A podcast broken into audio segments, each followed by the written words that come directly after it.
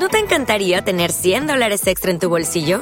Haz que un experto bilingüe de TurboTax declare tus impuestos para el 31 de marzo y obtén 100 dólares de vuelta al instante. Porque no importa cuáles hayan sido tus logros del año pasado, TurboTax hace que cuenten. Obtén 100 dólares de vuelta y tus impuestos con 100% de precisión, solo con Intuit TurboTax. Debes declarar para el 31 de marzo. Crédito solo aplicable al costo de la presentación federal con TurboTax Full Service. Oferta sujeta a cambios o cancelación en cualquier momento. Se tiene que aprender a pronunciar inglés por niveles.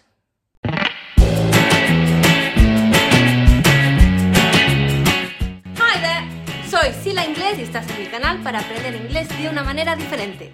Hace un tiempo hice un vídeo dedicado a la pronunciación, que tenía palabras bastante complicadillas de pronunciar. Y tuve un comentario que, por cierto, cuando lo contesté lo borraron. Me suele pasar eso, me dicen, algo, se quejan, les contesto y lo borran, que no sé por qué hacen eso, pero bueno. Eh, que me decía que por qué hacía ese vídeo en español cuando el nivel de la pronunciación de ese poema era tan alto. Yo le contesté que la pronunciación no tiene niveles y que puedo hacer el vídeo como a mí me salga del potorrín. No le gustó mi respuesta, pero no porque le dijera potorrín, sino porque consideró que yo estaba equivocada y que la pronunciación sí va por niveles. Bueno, estoy totalmente en desacuerdo, como os podéis imaginar, con esa opinión. Y no solo con el tema de la pronunciación, con muchísimas cosas del inglés. Lo de los niveles tiene cierto sentido cuando hablamos de gramática. Y no en todos los casos. Pero, por ejemplo, Sí que es verdad que no puedes aprender el presente continuo si no sabes usar el verbo to be. Entonces, ese sí que es un nivel. Primero aprendes a usar el verbo to be y luego ya te vas al presente continuo. Otro tema que podría entrar aquí es que, por ejemplo, podría ser complicadillo usar la voz pasiva si no tienes ni puta idea de cómo se usa la voz activa. Ahí os doy la razón a los que consideréis que el inglés tiene que aprenderse por niveles. En algunos temas de gramática, ¿Qué pasa con la pronunciación y con el vocabulario?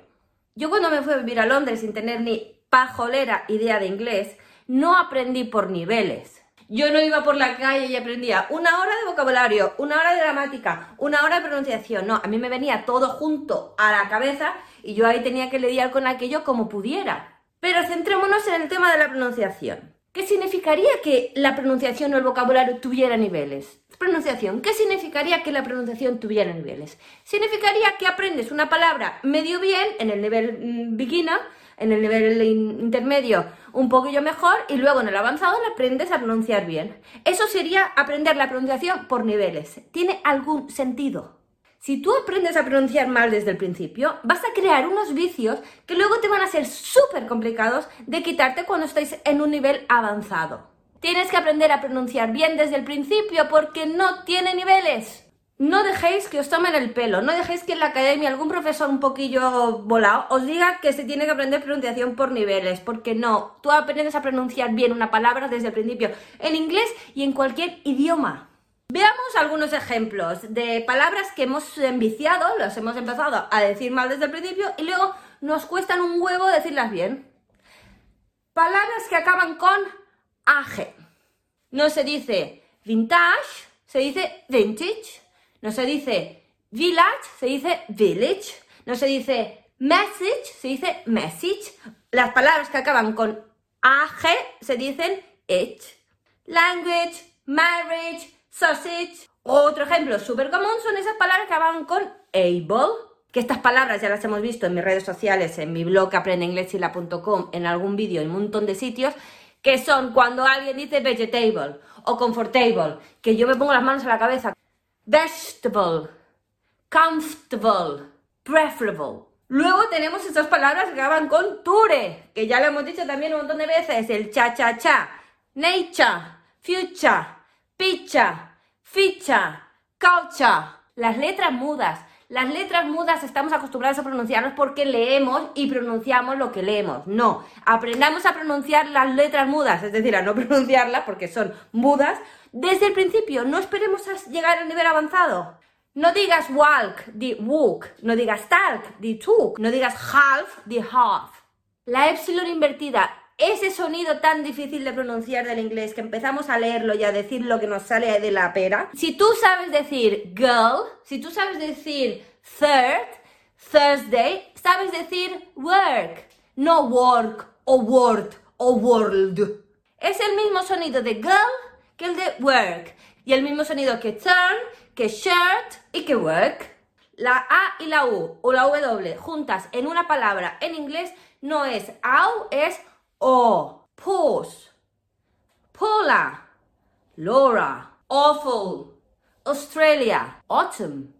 Las palabras que empiezan por S seguidas de consonante no llevan una E delante. ¿Qué pasa? Que las españolizamos. No las españolicemos más. La S si va con consonante después es una serpiente. Es Spain, school, stress.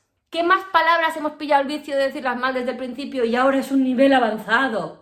Castle, lettuce, bear, daughter, iron, island.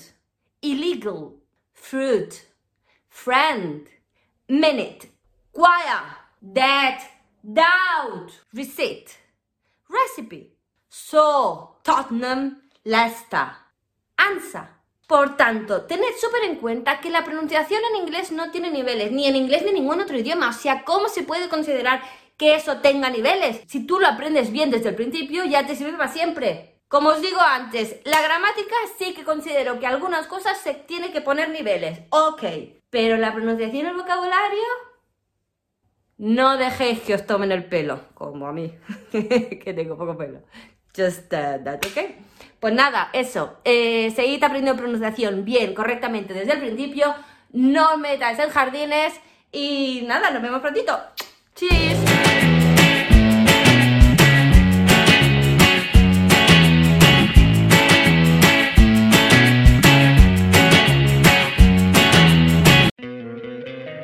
te encantaría tener 100 dólares extra en tu bolsillo? Haz que un experto bilingüe de TurboTax declare tus impuestos para el 31 de marzo y obtén 100 dólares de vuelta al instante. Porque no importa cuáles hayan sido tus logros del año pasado, TurboTax hace que cuenten. Obtén 100 dólares de vuelta y tus impuestos con 100% de precisión, solo con Intuit TurboTax. Debes declarar para el 31 de marzo. Crédito solo aplicable al costo de la presentación federal con TurboTax Full Service. Oferta sujeta a cambios o cancelación en cualquier momento.